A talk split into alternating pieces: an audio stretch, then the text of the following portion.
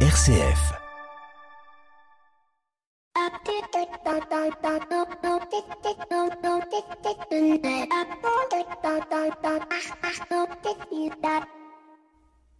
Bonjour à toutes et à tous. Philibert Vraud, connaissez-vous cet homme? Non, c'est normal. Il est né au 19e siècle, il est mort au début du 20e et a été l'un des précurseurs de l'action sociale dans les entreprises, mais aussi un innovateur et développeur de génie dans son activité qui était l'industrie du fil à coudre avec l'invention du fameux fil au chinois. Sans oublier un homme généreux tant dans le quotidien de sa vie que, pour sa commune.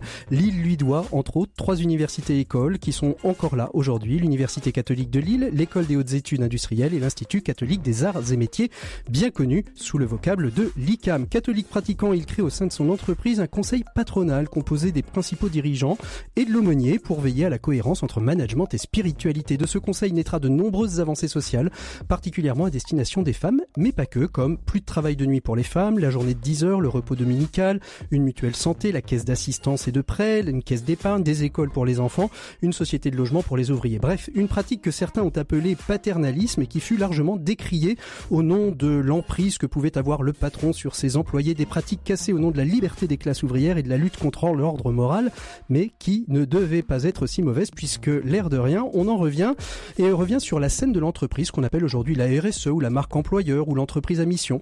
Un homme qui donc, de par sa vie, Philibert Vraud, a largement inspiré l'Église dans la construction de ce que l'on appelle la pensée sociale chrétienne dont les premiers textes datent de 1891. Et sans me tromper, si on creuse bien, il doit y avoir du Philibert Vraud dans l'Audate aussi, un homme qui est horizon peut-être trop tôt, mais qui laisse un héritage riche et inspirant. J'espère vous avoir envie d'en savoir plus sur sa vie. Bienvenue dans l'écho des solutions. L'écho des solutions. Patrick Longchamp.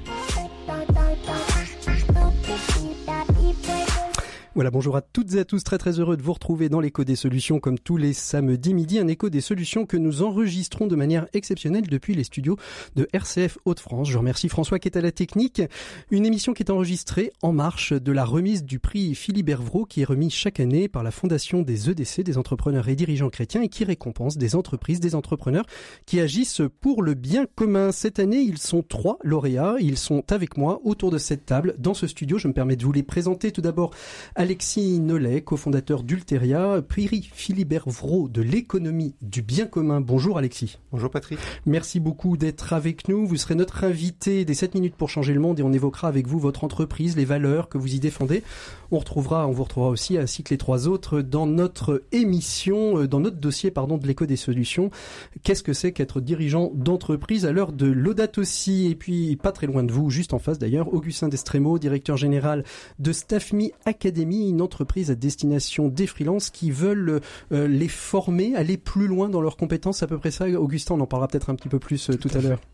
Et vous, vous avez été, vous êtes lauréat donc euh, du prix du jeune dirigeant. Et puis juste en face de vous, Jean-Yves Doisy, directeur général du groupe Vitamine T. C'est presque le local de l'État. Bonjour Jean-Yves. Bonjour Patrick. Vous êtes prix de l'économie sociale et solidaire donc de ces remises de prix Philibert Vraud. On vous retrouvera donc dans l'invité éco d'ici quelques instants et vous, vous êtes dans une entreprise d'insertion par le travail, une des plus grosses qui existent en France, peut-être la plus grosse. Il y a Ares aussi que oui, qu'on connaît bien dans ce domaine-là. Il paraît qu'on est parmi les plus gros. Oui, on va parmi, ça comme ça. Parmi les plus gros, on verra ça d'ici quelques instants. On retrouvera bien évidemment nos chroniqueurs euh, de la semaine, Pierre Collignon pour sa chronique euh, au service du bien commun. Aujourd'hui, il nous évoquera la question du temps long. Maxime Dupont pour Open Space, et puis bien évidemment Gabriel Bardinet qui, comme tous les mois, nous parlera emploi. Voilà, vous avez le programme. On commence tout de suite avec vous, euh, Jean-Yves Doisy. Vous êtes, euh, vous êtes lauréat du prix de l'ESS, du prix Philibert Vraud. On vous retrouve tout de suite. Vous êtes notre invité éco de cette semaine, Jean Bafouille. L'invité éco, Patrick Longchamp. Voilà, donc euh, Jean-Yves Doisy, vous êtes lauréat du prix Philibert Vraud dans la catégorie ESS, économie sociale et solidaire. Euh, on sait tous les bienfaits de l'insertion par le travail, mais quels sont les bienfaits d'un prix quand on le reçoit? C'est d'abord une grande joie de le recevoir et c'est surtout un encouragement. Et à travers moi, un encouragement pour toutes les équipes qui euh, font Vitamine T au, jour- au quotidien. Parce que euh, euh, c'est chaque jour qu'on accompagne les personnes, c'est chaque jour qu'on fait vivre nos entreprises, c'est chaque jour qu'il faut euh, avancer. Et euh, recevoir un prix, c'est euh, la reconnaissance de l'extérieur, de tout le travail qui a été effectué, et ça nous encourage plus que jamais à, à mettre notre énergie. Euh. On, on, dit qu'il faut célébrer. Vous avez célébré dans l'entreprise euh, ce prix ou pas encore? Alors on l'a pas encore célébré, mais je sais que les équipes de la com sont sont déjà dessus, sont déjà dessus et qu'elles m'ont déjà dit euh, il faut que tu nous racontes comment comment tout ça se passe parce qu'on va on va diffuser encore l'information. Bien sûr, il faut célébrer, il faut s'émerveiller, il faut on a besoin de tout ça pour mm. pour rendre la vie plus belle. Alors le prix Herbeau de l'économie sociale et solidaire, on en parle beaucoup. On est encore d'ailleurs encore quelques jours dans le mois de l'économie sociale et solidaire. Vous êtes dirigeant d'une société donc d'insertion par le travail qui s'appelle Vitamine T, 28 filiales euh, aujourd'hui, 4500 collaborateurs et collaboratrices, ce qui veut dire euh, avoir une gestion d'entreprise et en même temps une, gestion assez particulière. Est-ce qu'on gère différemment une structure d'insertion par le travail qu'une structure entrepreneuriale, j'ai envie de dire, plus classique? Ou peut-être est-elle classique avec euh, des gens différents? Alors, on utilise le même mode de fonctionnement qu'une entreprise classique parce que si on veut euh, amener des personnes qui ont des difficultés dans la société à s'insérer dans la société, il faut qu'ils aient les mêmes règles du jeu. Donc euh, oui, on gère une entreprise d'insertion comme une entreprise classique, à ceci près que euh, tous les jours, à tous les instants, on s'oblige à faire attention à chacun et chacune. Mmh. Et que du coup, ça oriente aussi la prise de décision. Et qu'on doit, on, on, doit peser la question sociale, la question humaine, euh, peut-être davantage encore dans nos décisions, parce que euh, les personnes qui, euh, qui viennent chez nous, qui viennent travailler, elles sont là pour se construire, se reconstruire. Elles sont là pour pour se poser parce qu'elles ont des, différentes problématiques et que et que nos entreprises sont là à la fois pour servir des clients Mmh. Qui, qui, demandent un service et un produit de qualité, comme nos concurrents peuvent le faire, et en même temps euh, s'occuper des personnes qui, qui, qui vont travailler. Et, et, comment, comment justement on accompagne ces personnes euh, dans l'insertion par le travail? C'est souvent des personnes assez cabossées par la vie, par les événements, certaines fois par euh, des temps d'emprisonnement. Il faut, il faut à chaque fois reconstruire ces personnes-là, en même temps leur redonner goût au travail. Comment est-ce qu'on allie le, cette, ce goût du travail et en même temps cette prise de conscience du parcours antérieur? Oui, alors d'abord dire que hum, les personnes qui arrivent, arrivent aujourd'hui dans nos entreprises sont plus abîmées en général, ou plus cabossées, c'est pour reprendre votre terme, euh, qu'auparavant parce que la vie est peut-être plus dure aujourd'hui, euh, parce que les, leur sac à dos, comme on dit, est plus chargé. Hein, la, la, variété des, des problèmes qu'elles peuvent, qu'elles peuvent euh, vivre au quotidien est grande qui euh, des problèmes de logement, qui des problèmes d'argent, qui des problèmes de santé, euh, euh, qui des problèmes familiaux. Mhm. Et donc toutes ces questions-là, il faut les prendre en considération. Et, mais on a des personnes dans nos, des, des, personnels dans nos entreprises qui sont formés et rompus à ça. On est mhm. là pour accueillir, pour écouter, pour prendre le temps avec chacune et chacun de ces, chacune de ces personnes, pardon, mhm. pour justement faire le point fixer des micro-objectifs qui permettront d'avancer. C'est la question du micro-objectif. Hein. C'est ça, j'ai envie de dire, la clé de l'insertion par le travail. C'est se dire, on vous donne pas un objectif euh, euh qui, qui n'est pas mesurable. On va vous donner des petits objectifs et chaque petit objectif rempli est une victoire supplémentaire. On y va pas à pas et puis euh, et puis on s'appuie sur la confiance. Mhm. La première des choses et la première le premier critère de la réussite, c'est de nouer la confiance. Souvent ces personnes arrivent avec de la défiance. C'est ça. Parce que la société ne leur a pas donné de chance. Est-ce que la période de Covid qu'on a traversée, vous avez vu apparaître des personnes euh, plus cabossées ou, cabossées ou avec un parcours différent?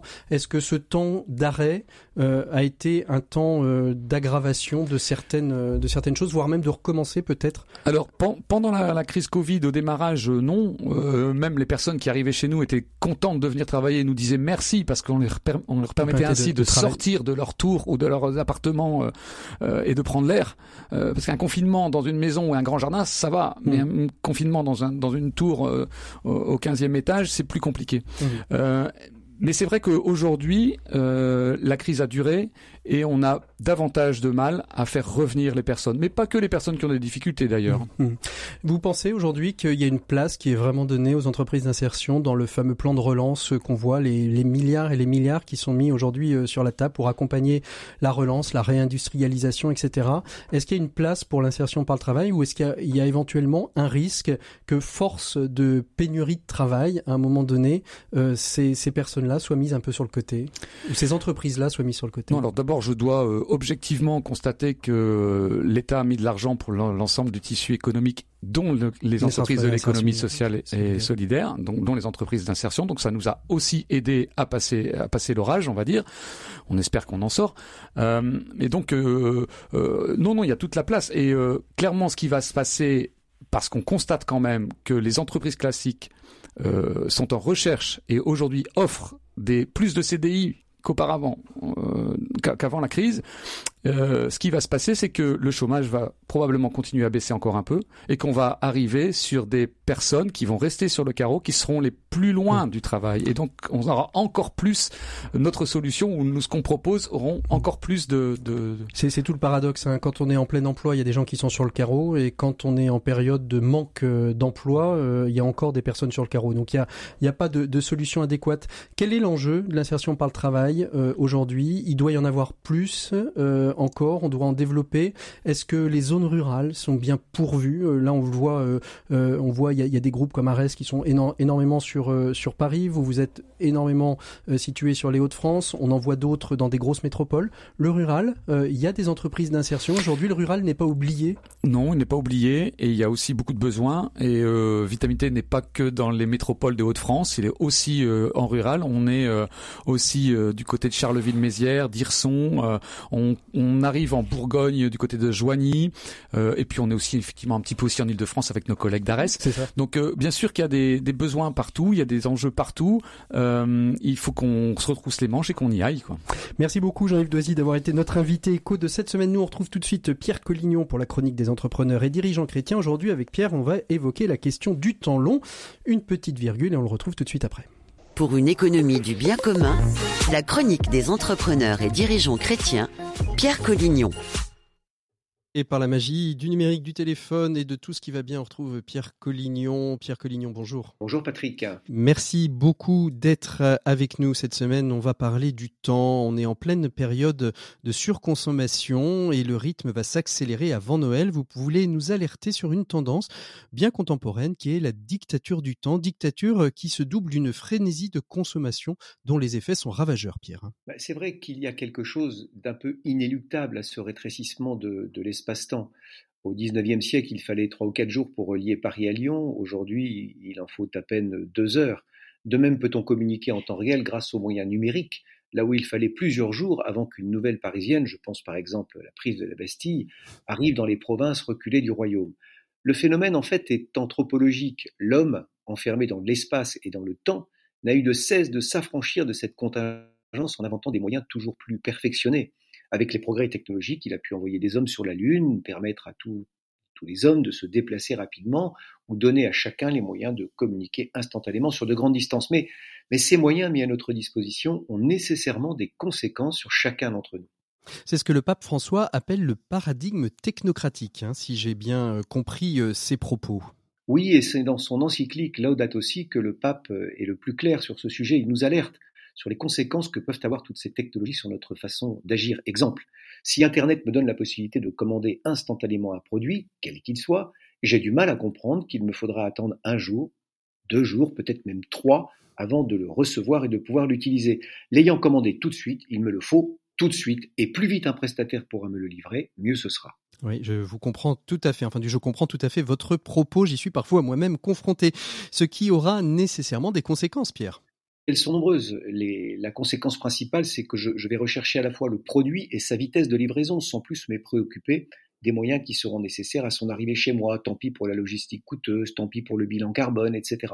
Il est d'ailleurs étonnant de voir que quelques chaînes de magasins qui ont fait le choix de proposer des bons de réduction contre des délais de livraison n'ont pas vraiment fait la une des médias alors même que l'idée, je trouve, était plutôt oui, encourageante. Absolument. Et ce n'est pas tout, car l'abolition de l'espace-temps a d'autres conséquences sur chacun d'entre nous. Qu'est-ce que, qu'est-ce que vous voulez dire? En quoi il y a une, une, une conséquence sur chacun d'entre nous, Pierre? Bah, Simplement que l'impatience développe l'appétit. Autrement dit, plus vous avez accès rapidement à des produits et plus vous en voulez, plus vous pouvez consommer vite et plus vous avez envie de consommer.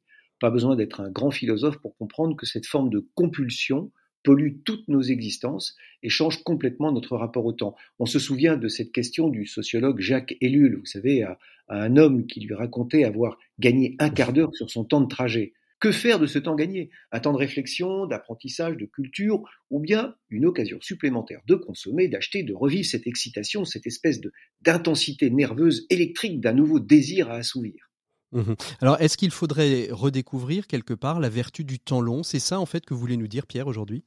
Je pense qu'il ne faut pas rêver le monde tel qu'il n'est pas. On est en plein mouvement et on n'arrêtera pas ce mouvement tant il est, comme je le disais au début, anthropologique. Mais nous pouvons mieux penser notre rapport au temps, redécouvrir la vertu du temps long, la richesse d'une impatience contenue, la joie même d'une attente qui dure et qui nous met dans un désir plus profond. Finalement, on ne connaît que les choses que l'on apprivoise, comme dit le renard au petit prince. Les hommes n'ont plus le temps de rien connaître, ils achètent des choses toutes faites chez les marchands, euh, continue euh, le renard. Mais comme il n'existe point de marchands d'amis, les hommes n'ont plus d'avis. Voilà. Alors moi, ce que je pense, c'est qu'il faut profiter de ce temps de l'Avent qui va nous amener lentement vers la crèche de Noël pour prendre le temps de vivre et de redécouvrir la joie pure de l'attente. Merci beaucoup Pierre Collignon. Nous on fait une pause musicale tout de suite avec Stings et on se retrouve avec tous nos invités euh, qui sont les lauréats du prix euh, Philibert Vraud. On va parler justement de l'audate aussi et de comment dans leurs entreprises, comment eux l'ont reçu, comment ils le mettent en œuvre. Ce sont euh, c'est le dossier de cette semaine dans l'écho des solutions. Merci beaucoup Pierre, à la semaine prochaine. Au revoir. À la semaine prochaine, au revoir.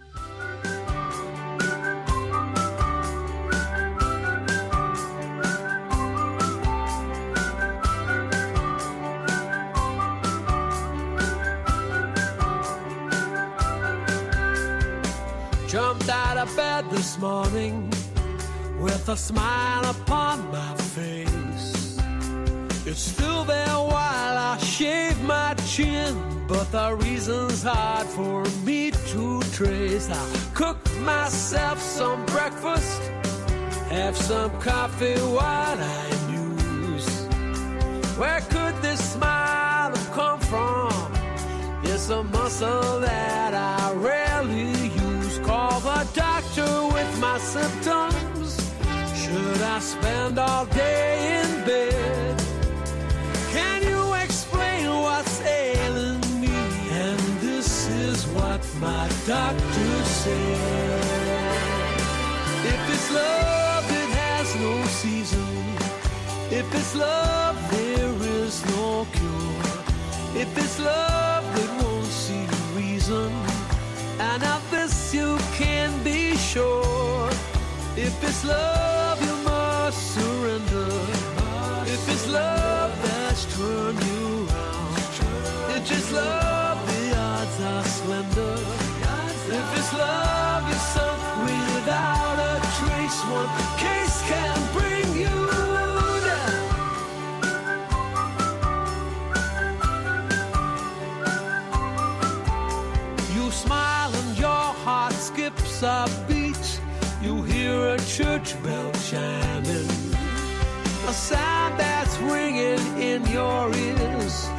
set your heartbeat climbing.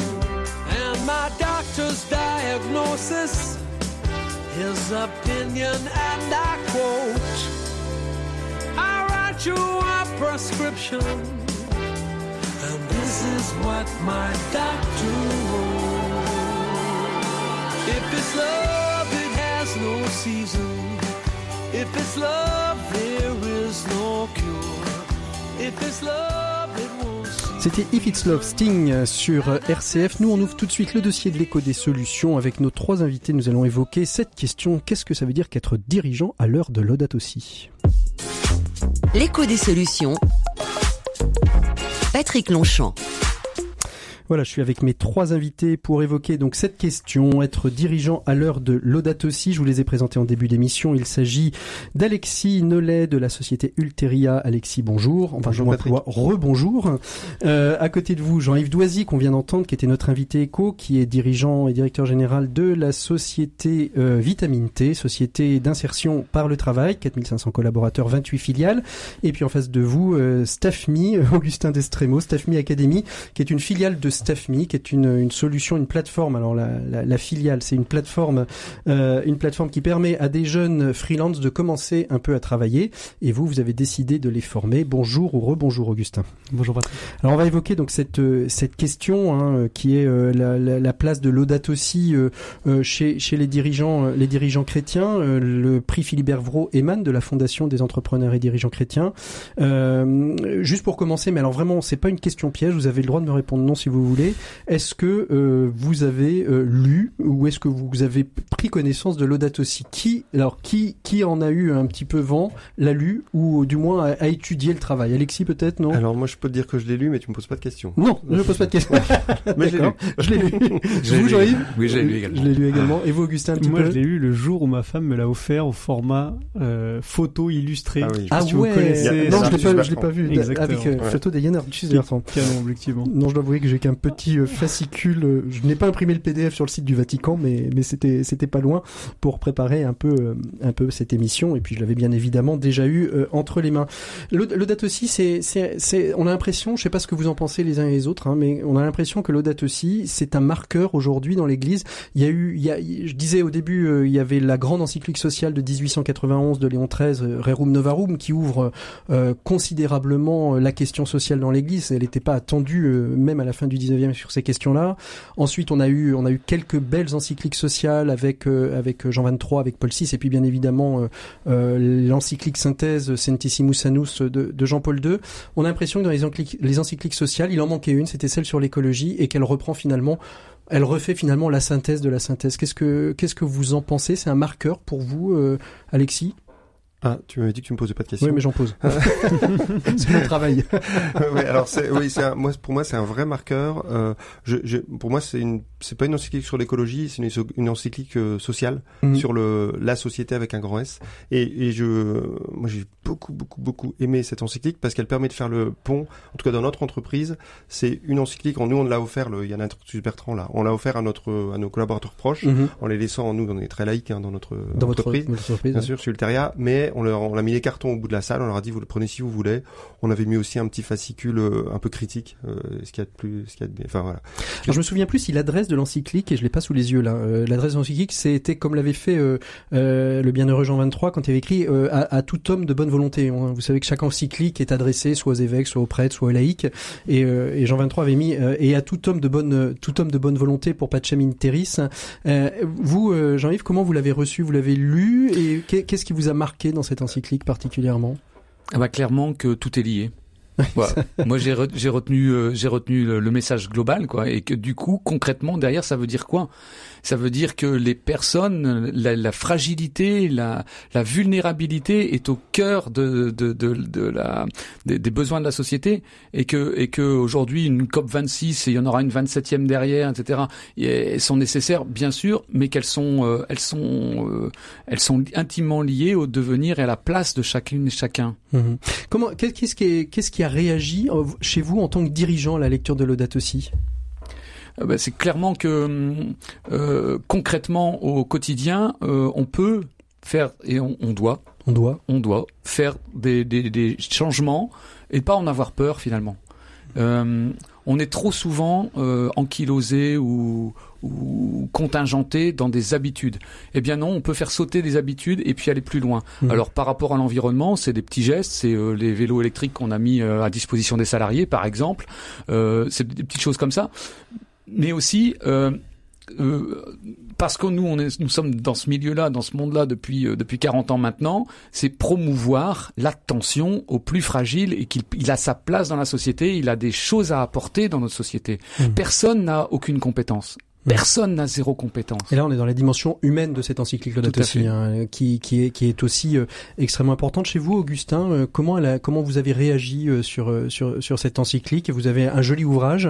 Euh, Est-ce que ça vous a fait réagir d'abord en tant, en tant qu'homme, mais aussi en tant que, que chef d'entreprise? Les deux, parce que tout est lié. On, on l'entendra souvent, je pense, ce en que, effet. ouais, ce que j'ai beaucoup apprécié aussi dans cette encyclique, euh, c'est la mise en cohérence entre tous les phénomènes qui touchent aujourd'hui notre planète et qui euh, menacent la vie de l'homme sur Terre. Parce qu'en soi, la planète, elle va survivre. C'est plutôt la vie de l'homme sur Terre qui est menacée et la manière dont on va vivre ensemble sur cette Terre dans les prochaines années.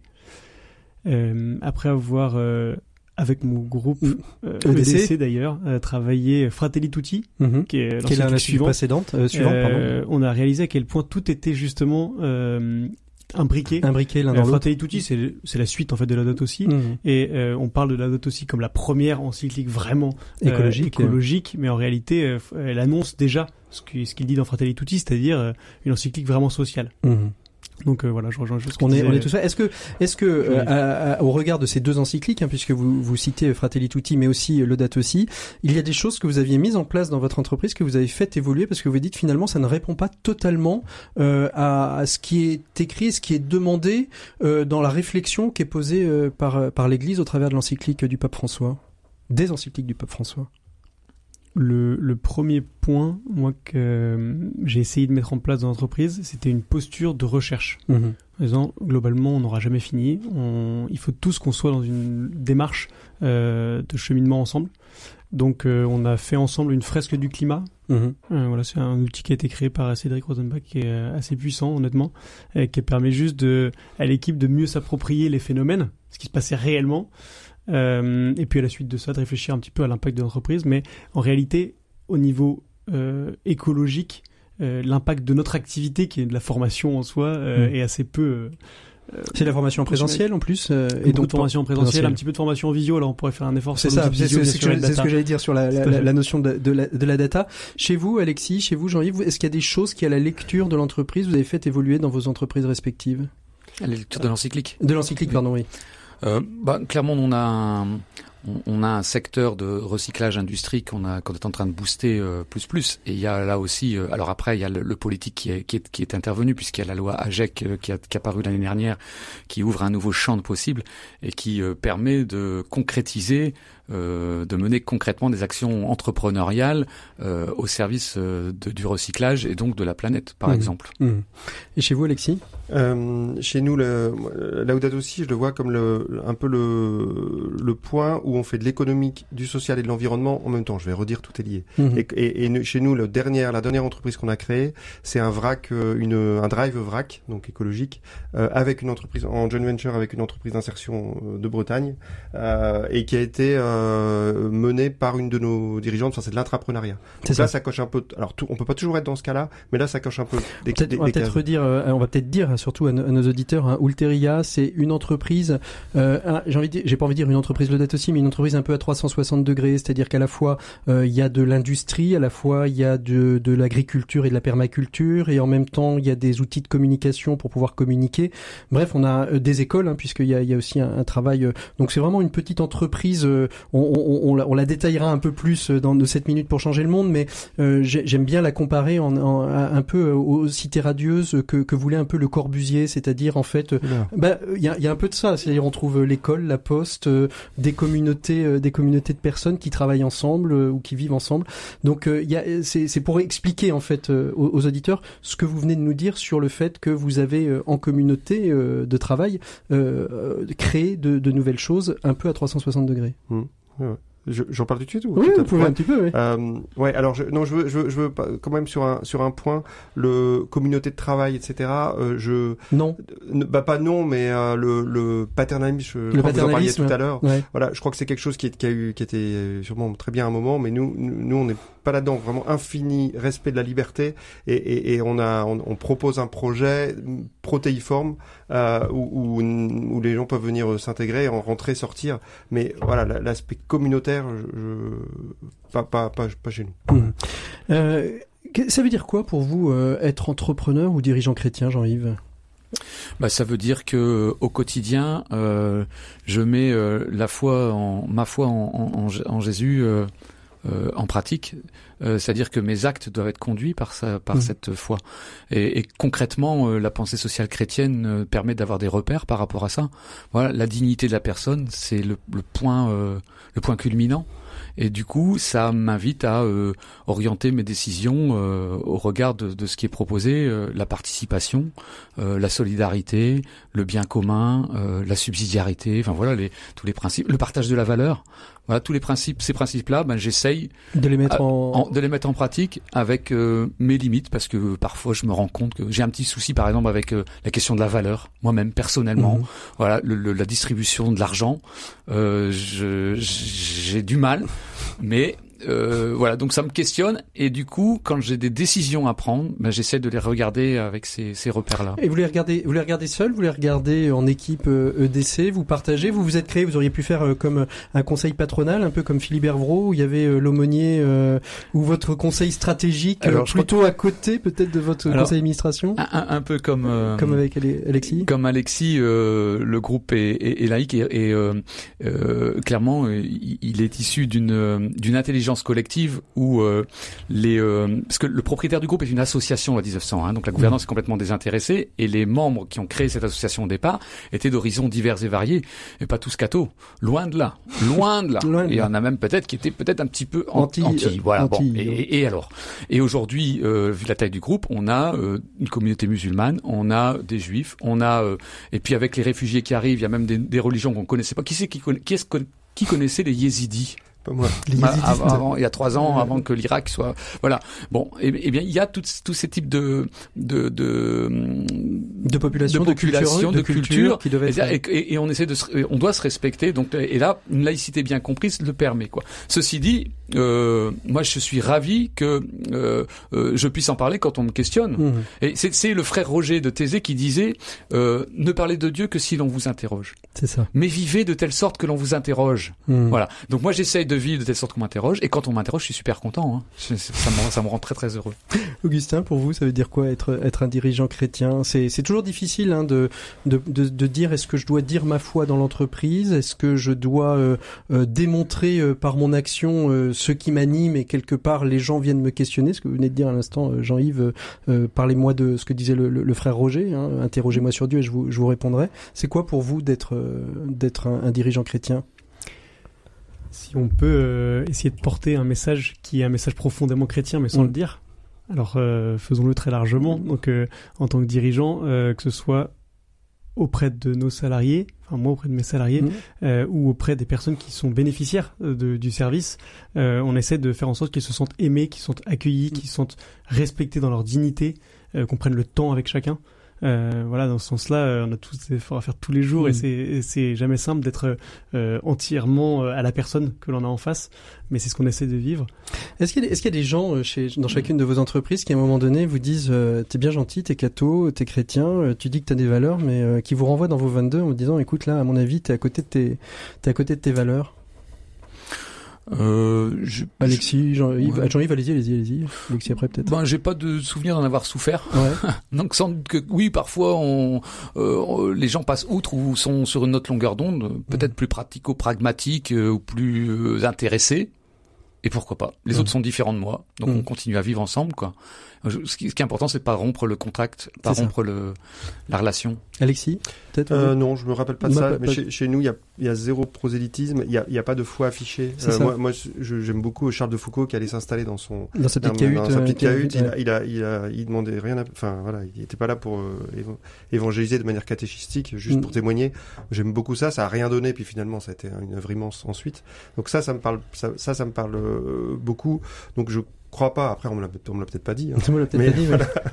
non, je, non, mais la question de, de, prendre du recul, ça passe uniquement. Euh, je sais pas si vous êtes tous euh, en équipe euh, des entrepreneurs et dirigeants chrétiens, mais prendre du prendre du recul par rapport à, à, à son entreprise, se, se, prendre le temps de se dire, j'ai une décision qui est difficile à prendre. Euh, je peux pas la prendre avec mon conseil d'administration parce que il comprendrait pas, parce que de, comme vous le dites tous les deux, vous tous les trois, même vous avez des entreprises qui sont euh, qui sont laïques, donc le conseil d'administration aurait du mal.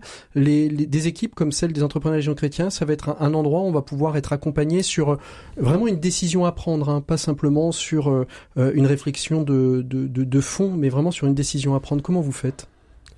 Moi, je suis pas aux entrepreneurs, aux entrepreneurs et dirigeants Alors, chrétiens, mais comment je fais? Bah, J'ai un associé, là, Déjà. Sébastien, Sébastien, euh, voilà, avec qui euh, bah, on échange. Tout à l'heure, il m'a appelé, il y a un truc qui arrive assez marquant dans, l'entreprise, le là. ouais. Et, euh, et, et du coup, il m'appelait pour, euh, pour échanger. Mhm. Donc comme ça, moi je suis plutôt, moi je suis parti de l'APM, qui est un autre club de, Ouais. de dirigeants euh, qui est absolument pas engagé euh, chrétiennement. Euh, et puis oui, ça m'arrive d'aller, me- je sais pas si me retirer, mais prendre du recul de plus en plus, de plus en plus. de plus en plus. Et puis nous, on travaille beaucoup, beaucoup, beaucoup euh, avec le collectif. Ouais. Notre gouvernance maintenant, elle est complètement partagée. On, vient d'accueillir un collaborateur au sein de notre comité stratégique. On a des fonds d'investissement, on a une fondation. Euh, donc le comité stratégique, je, je, chez nous, il est assez. euh, peut-être qu'on va pas parler de tout, mais mais, mais peut-être que si quand même. Mhm. Voilà, on, va essayer de décider en se nourrissant euh, de, de, de l'ensemble des parties prenantes. Et chez vous, Augustin, comment ça se passe euh, quand il y a une décision un peu profonde à prendre euh, C'est l'équipe C'est euh, qu'est-ce que c'est? J'en parle à ma femme. Ah, J'en parle. à- Non, mais c'est très bien. C'est aussi, euh, c'est aussi le lieu hein, de pouvoir, Non, pouvoir échanger avec son épouse. Bien son sûr. euh, J'essaie de prendre des temps qui sont des temps de recul qui sont réguliers, même s'ils sont courts. Euh, J'ai une petite euh, église qui est juste à côté de chez moi, qui est sur la route de mon travail, donc j'essaie de passer de 10 minutes. J'ai remarqué que euh, j'ai fait un petit calcul rapide. Euh, 12 minutes, c'est 1% de la journée. Mhm. Je me disais bon. 1% de la journée, je peux bien le consacrer. et c'est pas forcément le consacrer uniquement à Dieu, c'est le consacrer juste à l'intériorité, à avoir un petit peu un espace pour faire descendre. Mhm. Donc euh, je privilégie la régularité euh, au volume. Euh, Alexis Noël, prix Fibervro de l'économie du bien commun, c'est vous, il y en a un qui est remis. hein, c'est quand même, euh, je dis pas que c'est le plus important de, de tous, mais chaque année il y a une, une entreprise qui est soulignée. Euh, la, la notion de bien commun, qu'est-ce que ça veut dire pour vous exactement? La notion de bien commun. Ouais. Ben, j'ai l'impression que c'est un peu une évidence. Alors je sais pas comment. Alors comment, Comment le- exprimeriez-vous votre évidence? Ouais, maintenant mais l'évidence, c'est-à-dire le, le notion de bien commun, c'est que le- les, les actions, euh, les actions. Mais moi, j'ai parlé de l'entreprise, hein, mais mais l'entreprise dans son rôle sociétal, euh, elle a été très concentrée sur la création de valeur finalement pour peu de personnes. Et comment est-ce qu'entrepreneur, entre, entre- entre- en tant Entre qu'entrepreneur, on remet euh, cette création de valeur déjà qui est plurielle, elle est avec un S, euh, économique, social et environnement, et comment on la remet au pot. Voilà. Mhm. Moi, moi, j'ai un grand sujet, c'est la, la, le, le, le partage des richesses, plutôt le non-partage des richesses, les milliers de milliards qui, a, qui, a, qui assurent en ce moment sur les marchés, et euh, des pauvres et des, et des À foison. voilà. Donc ça, ça, ça, ça, c'est quelque chose. Donc le bien commun. Déjà en tant qu'entrepreneur, on touche quand même aux euros, à la richesse. Comment est-ce que on fait en sorte que ça, ce soit mieux réparti? Mhm. On, on entend tous euh, dire, hein, là, il y, a- il y a deux choses que, que je retiens dans, dans ce que vous dites. La, la notion de gouvernance, c'est c'est extrêmement important. Vous, une gouvernance extrêmement collective. Vous, euh, une gouvernance aussi collective. euh, Oui, et chez- chez désintéressée, vous oui. Désintéressée. c'est une association, loi Ouais. 1901, et on va se C'est- transformer en top. fonds de dotation, mais, Ouais. mais donc qui, qui permet de de ne pas dilapider le- la valeur. Pourquoi La c'est va- top, Alexis? C'est top parce que c'est le temps long. C'est Ouais. c'est tout simple. C'est que le- le- l'association, elle a pas envie de mourir, donc du coup, elle va pas dilapider l'argent. Va peut-être même quelquefois être un peu conservateur. C'est ça, c'est Mais- parfois un peu le risque sur le développement. Hein. Ouais, mais pas, ça, parce qu'elle a plus de moyens. Si jamais le, elle a plus de moyens, elle a envie d'exercer quelque chose pour le bien commun ou une fondation. Et si sa, si son, sa boîte dont elle est actionnaire est casto, et ben, eh ben, elle va pouvoir, euh, elle va pouvoir faire son œuvre. Donc, euh, c'est des très bons modèles, ça. Très, comment ça se passait quand vous avez créé la boîte Stuffme euh, Academy? Moi, je rebondis sur ce qu'il disait Alexis, effectivement. Euh, je pense qu'on est vraiment des gestionnaires, on n'est pas des propriétaires. Donc euh, sur Terre, on est là pour faire en sorte que euh, le bien qui est commun soit redistribué de la, la meilleure des manières. Euh, nous, à notre toute petite échelle, parce qu'on n'est qu'une petite équipe encore, euh, on est une dizaine chez Staff Me Academy, euh, on cherche en commun à faire le bien. Ouais. Donc euh, on essaie de réfléchir vraiment ensemble à ce qu'on a au plus profond du cœur, qu'est-ce qui pour nous est vraiment important, qu'est-ce qu'on a repéré, qu'est-ce qu'on a vu de nos yeux dans les différents milieux dans lesquels on a pu euh, vivre, et surtout avec, euh, avec StaffMe, euh, qui est du coup une entreprise qui depuis plusieurs années déjà me permettait de rencontrer des centaines et des centaines de jeunes, Mhm. comprendre leurs problématiques. Mhm. Euh, voilà, donc euh, c'est tout ce qu'on a reçu, qu'on a essayé de mûrir un petit peu et qu'on essaie de mettre nous euh, au quotidien dans. Et, et en termes de gouvernance, est-ce que vous rêvez d'une gouvernance euh, où vous essayez de mettre en place une gouvernance atypique euh, comme une gouvernance collective ou une, une gouvernance associative qui, est, qui a un regard sur le temps long? Je trouve que ces modes de gouvernance-là sont absolument passionnants. Ce que j'en ai compris, en tout cas, pour les, les modèles qui, qui existent, c'est que les décisions sont beaucoup plus longues à prendre quand c'est beaucoup plus collaboratif, mais qu'une fois que la décision est prise, alors comme tout le monde est engagé, alors ça va plus C'est ça, tout le monde, tout le monde y adhère, c'est ça Euh, ouais, je dirais pas que c'est c'est toujours plus long. Hein. La, la, la vision, elle est sur le temps long. Ça c'est sûr et c'est garanti par le fait qu'il n'y a pas de, de, de, de, de, de, que la valeur reste au service du projet. Mais après, il y a l'organisation managériale qui fait qu'on arrive à être très agile finalement. Mmh. Et Mmh. Qu'est-ce que vous pensez des, entreprises à mission d'avoir changé Est-ce que c'est une, belle avancée aujourd'hui euh, pour euh, les chrétiens que nous, sommes de se dire finalement euh, l'objectif de l'entreprise n'est plus uniquement le profit euh, des actionnaires, mais ça peut être aussi un impact sociétal ou un impact environnemental? Comment vous l'avez abordé Est-ce des... est que vous avez envie, par exemple, Alexis, de devenir une entreprise à mission euh, du point de vue euh, statutaire, j'entends euh, du, du, terme hein je, je crois qu'on en a une parce qu'on on est, je vous dis, on est protéiforme, on a plusieurs entreprises. voilà. Donc il y en a au moins une qui est entreprise voilà, à mission. Une, et puis le, et puis oui, parce que ça a plein de conséquences sur beaucoup de choses de, de changer ses statuts.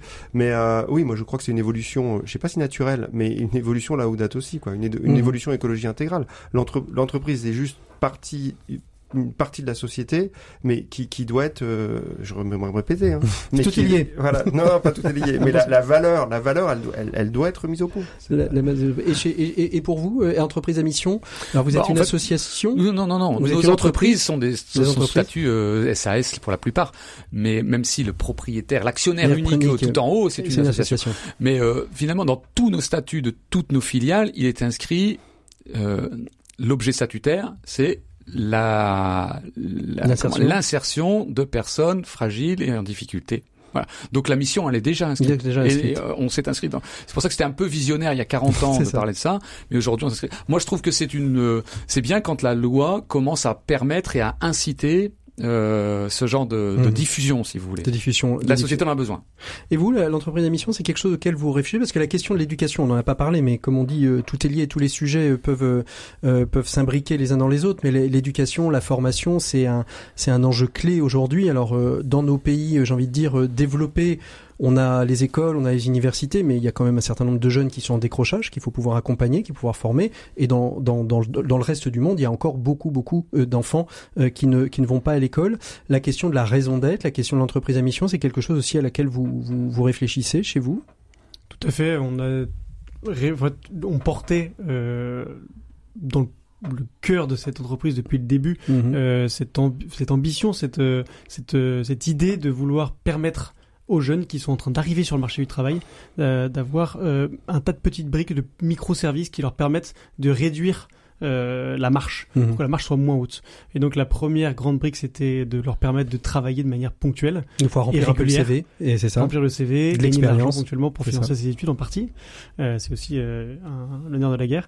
Et puis bien sûr gagner confiance en soi, découvrir un peu. Et la deuxième marche, c'est dire une fois qu'on a commencé un peu à travailler, on peut se former, Voilà. on peut apprendre, on peut rentrer dans des apprentissages dans un premier temps court, et pourquoi pas après aller sur des apprentissages qui sont sur le temps long, le BTS, le master, etc. Tout à fait. L'idée, c'est avec Staff Me Academy, c'est vraiment de proposer des formations courtes sur des fondamentaux qui vont leur permettre euh, de développer une compétence recherchée par les employeurs et de la valoriser. Mhm. Et juste pour rebondir sur le point entreprise à mission, euh, il est vrai que euh, ce que je trouve très puissant dans ce statut, c'est qu'il n'y a pas que la raison d'être qui est proposée, qui est inscrite, mais on se fixe aussi un nombre de euh, challenges, de défis, d'indicateurs qui permettent de vérifier que ce qu'on s'est fi- s'est fixé, alors on va vraiment euh, jusqu'au bout. On va se donner un certain nombre de contraintes pour euh, que l'entreprise suive cette ambition. Alors très rapidement, c'est la dernière question parce qu'on arrive au bout de, cet échange. Un entrepreneur le date aussi, c'est quoi pour vous Alexis en quelques mots et très exactement en 10 secondes? Un entrepreneur, la dette aussi, c'est un, un entrepreneur au service de son territoire et qui a, qui fait, qui fait attention, qui a à cœur que toutes ses parties prenantes soient respectées. Euh, voilà. Jean-Yves Doisy, pour vous, c'est quoi un entrepreneur le date aussi Bah, c'est un- définition. C'est un entrepreneur qui essaye d'être cohérent euh, vers euh, l'objectif de, de, de travailler au bien commun et, euh, et à la place de tous dans la société. Et pour vous, Augustin, ce sera le mot de la fin avec vous. Euh, Je vois les deux personnes qui sont en face de moi qui, je pense, sont des entrepreneurs de la haute date aussi. Je suis très heureux de continuer à découvrir leurs initiatives. et qui vous et qui, et qui vous inspire et vous donne envie euh, de, de croître et de continuer à grandir, c'est ça? Tout à fait, parce que je suis plus jeune, donc euh, j'ai beaucoup à apprendre. Mais comme on dit aux âmes bien nées, la valeur n'attend point le nombre des années, disait Corneille. Merci beaucoup à tous les trois d'avoir été notre invité, nos invités du dossier de l'écho des solutions. Euh, on retrouve tout de suite euh, Gabriel Bardinet, les décodeurs de l'écho. On va parler emploi tout de suite. Les décodeurs de l'écho avec Ecclesia RH, Gabriel Bardinet. Le mois de l'économie euh, sociale et solidaire se termine, Gabriel. Comment le secteur sort-il de ces 18 mois de crise sanitaire? Il a plutôt bien résisté. La secrétaire d'État chargée de l'économie sociale, euh, Olivia Grégoire, explique que cette économie de l'audace, de l'entraide et de la débrouille a su démontrer ses ressorts et les bénéfices qu'elle procure à la société. C'est donc un, un secteur à la mode quelque part, non? Oui, en quête de sens, d'engagement, de cohérence, de plus en plus de salariés rejoignent l'ESS pour ce qu'elle propose, que ce soit des jeunes diplômés ou des salariés lassés de courir après des gains de productivité. Ils sont nombreux à avoir le déclic solidaire pour démarrer ou réorienter leur carrière. Mmh Alors, euh, ce n'est donc pas euh, ringard que de travailler dans l'économie sociale et solidaire. Hein? Non, Patrick, vraiment pas. Depuis presque dix ans, il existe même une certaine effervescence autour de l'innovation sociale qui cherche à renouveler l'offre actuelle, cela devient aussi motivant de résoudre des problématiques sociales que de concevoir le dernier réseau social à la mode. Et le numérique est d'ailleurs de, plus en plus utilisé pour favoriser l'impact de ces structures.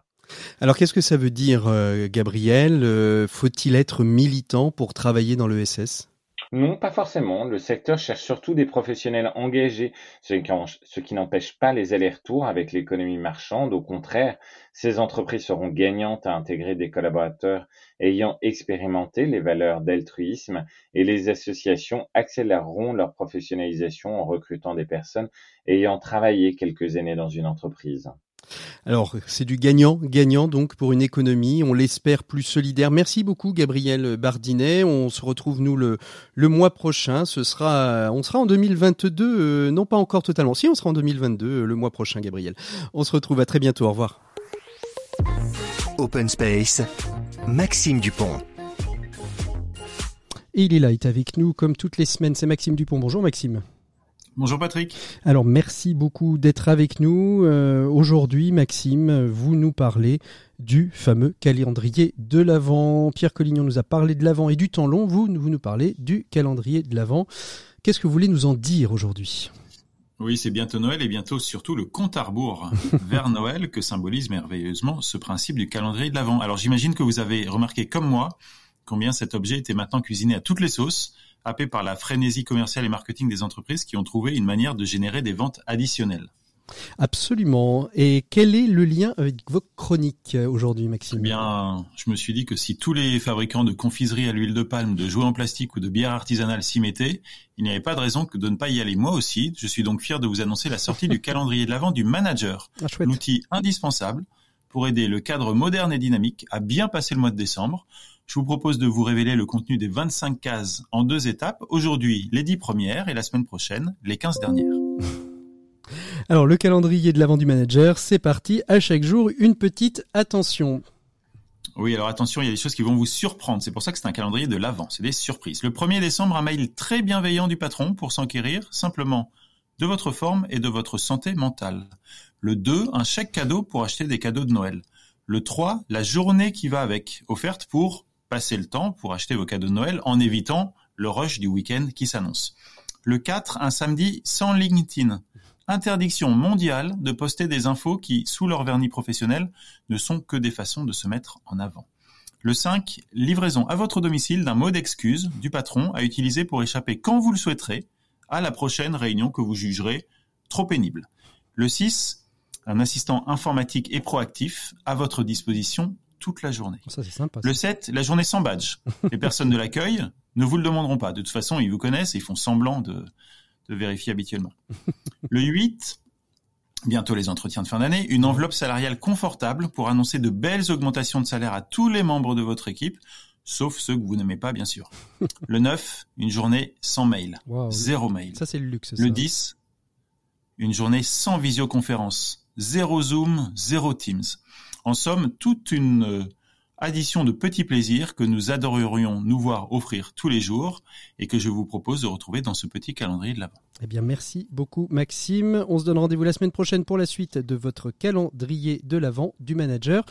Et nous, on continue tout de suite avec nos 7 minutes pour changer le monde. On retrouve tous nos invités. Ils sont là et on va parler avec Alexis Nollet de Ulteria, son entreprise 360 degrés. Je vous rappelle qu'il est lauréat du prix du bien commun de la Fondation des entrepreneurs et dirigeants chrétiens. Il a reçu le prix Philibert Vraud. Voilà, merci beaucoup Maxime, à la semaine prochaine, au revoir.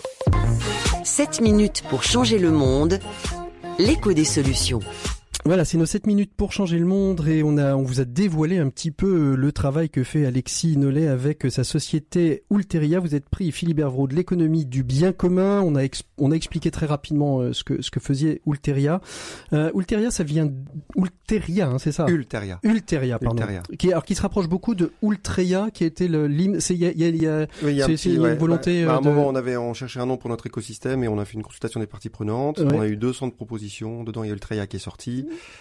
Trop connotation catho, mais ça nous a plu. Et un cabinet comme euh, magnifique qui a changé ça. Et Ulter, le futur, Gaïa la Terre. Ça, Ah, ça, voilà, super, voilà. super. Ils ont juste euh, Voilà. interverti deux lettres et on a payé euh, très cher. Euh, vous êtes cofondateur d'Ul- d'Ulteria, donc qui est une une entreprise qui est assez indéfinissable. Euh, on a essayé de la définir tout à l'heure. Est-ce que vous pouvez nous nous réexpliquer très rapidement euh, d'abord d'où vient euh, d'où vient l'idée de cette entreprise un peu 360 degrés euh, que que vous avez créée avec euh, avec Sébastien. Et quand on parle d'Ulteria, on parle d'Alexis mais aussi de Sébastien. hein. C'est les deux les deux tout en même fait. temps. Ah ouais, c'est les deux, euh, les deux amis de. On a fait une école d'ingénieur agricole euh, à la Cato d'ailleurs à Lille, qui s'appelle ISA. Voilà. Et ensuite, on a repris une boîte en 2006, euh, une euh, en Bourgogne. Euh, quand tu, quand vous me demandez euh, le, le... Si Vous avez le droit de lisser au Ben, tutoiement. je sais pas, mais oui, mais tout à l'heure on s'est mis d'accord, on a dit qu'on se vous voyait. vous faites ce que vous voulez. on est libre. hein.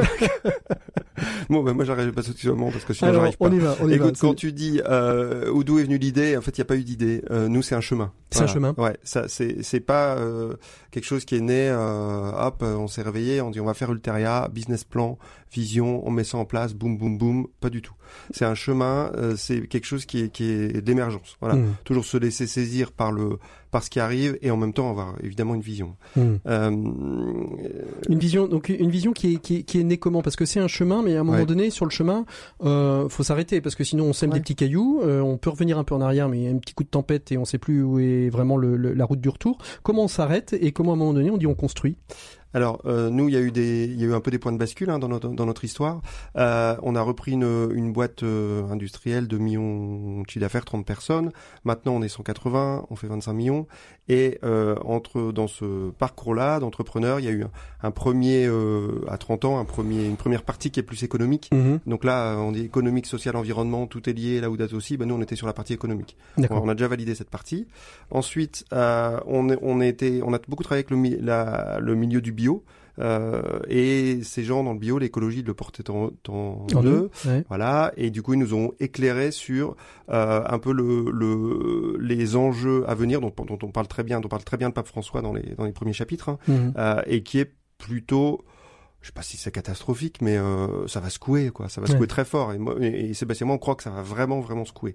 Donc, le, le, le, de- ce point de bascule, c'est bon, ça va secouer. Entreprise classique, on pense que ça va, ça va être compliqué. Et ça, c'est le rachat de, la- de la première entreprise Ça, qui c'est est le premier Mobilwood. achat hein, tout à fait, dans, dans Lyon, en Bourgogne, qui a permis tout ça de par les clients avec lesquels elle travaillait, qui nous a un petit peu converti à l'écologie, Sébastien et moi. Mhm. Euh, ensuite, il y, a un, il y a un autre point de bascule qui est plutôt de l'ordre de la propriété, euh, qui est un peu ce partage de valeur dont je vous parlais. On a eu une proposition de rachat à un moment et, et, et, euh, par un groupe américain qui nous permettait à 40 ans de voilà de partir tranquille. Euh, et puis on, on a failli le faire et puis on l'a pas fait et on s'est posé la question justement de, de ce bien commun. Qu'est-ce que c'est que ce, ce monde où- Qu'est-ce que vous avez fait? Vous avez racheté l'entreprise au, au fonds d'investissement non, non, il n'y avait pas de fonds êtes- d'investissement à l'époque, mais on n'a pas vendu. Juste, on aurait pu vendre et puis euh, et puis Et avoir prendre la quelques- retraite. euh, voilà à peu près. Euh, ce qu'on n'a pas fait, du coup, on a changé notre modèle pour protéger. Et là, et là, j'ai- j'aime vraiment l'idée qui était hyper euh, chez Vitamine T là de faire porter le, par une association la gouvernance pour être autant long. Nous, nous, on a choisi un autre euh, truc, c'est un fonds de dotation. On a créé un fonds de dotation et ce, donc une fondation actionnaire. On a Mhm. donné 10% des parts à cette fondation actionnaire et droit de veto sur quelques décisions structurantes du capital. Donc on s'est auto Vous êtes auto, vous avez auto créé vos, vos limites et vos contraintes. Exactement, parce que les, parce qu'un un entrepreneur qui vend, un entrepreneur qui a un accident de parcours, etc., ça arrive à tout le monde. Mais il faut pouvoir préserver euh, l'objet de l'entreprise, la personne morale. Alors c'était c'est justement une, des une, une de mes questions des entreprises euh, des entreprises comme les vôtres euh, enfin des entreprises des belles idées comme euh, comme les vôtres de structurer une entreprise autour euh, de ce 360 degrés. Euh, je vais pas dire qu'il y en a beaucoup, mais il y en a quelques-unes. Il y a quelques entreprises aussi. On a on a appelé ça pendant un temps. Alors il y a des mots à la mode hein, dans l'économie, donc c'était les entreprises libérées. Euh, Était-elle si libérée que ça? En tout cas, ce qui est certain, c'est que quand le dirigeant est parti, euh, ça s'est cassé la gueule, ou il y a eu un, mode de management plus traditionnel qui est arrivé. Comment vous, vous assurez le temps long, c'est-à-dire après Sébastien, après Alexis, notre entreprise, elle continue. Est-ce que c'est encore quelque chose qui est à réfléchir, euh, ou est-ce que c'est quelque chose qui est déjà peut-être inscrit dans vos modes de gouvernance et dans vos Ouais, modes de gestion? Non, non, c'est quelque chose qui est posé, euh, quelque chose qui nous, qui nous euh, perturbe, en tout cas qui nous fait réfléchir. Euh, comment est-ce que ça se passe? Et aussi avec, au, au départ, peut-être un- une envie de de lâcher vite, Mhm. et, et mais de manière assez réaliste. En fait, le projet tient aussi parce que c'est Sébastien et Alexis qui ont quand même une vision, et on a encore un temps pour Mhm. euh, construire le, construire le. Donc, on n'a pas laissé toute la, comment dire, Toute la place hein. toute la place à tout le monde. On est encore là, mais là, là, c'est vraiment tout nouveau. Maintenant, on a un collaborateur, deux fonds de dotation, des financiers euh, euh, et nous deux au capital, enfin au comité stratégique. Et pour réfléchir à, à ça, et, et l'idée, c'est de transmettre un peu comme Vitamine T, Mm. une- la, majorité du capital ou au moins des droits de vote à une structure. à une structure qui n'a, euh, comment t'appelles ça, euh, désintéressé, voilà, à, complètement désintéressé, qui est un fonds de dotation, Mhm. qui n'a pas d'actionnaire.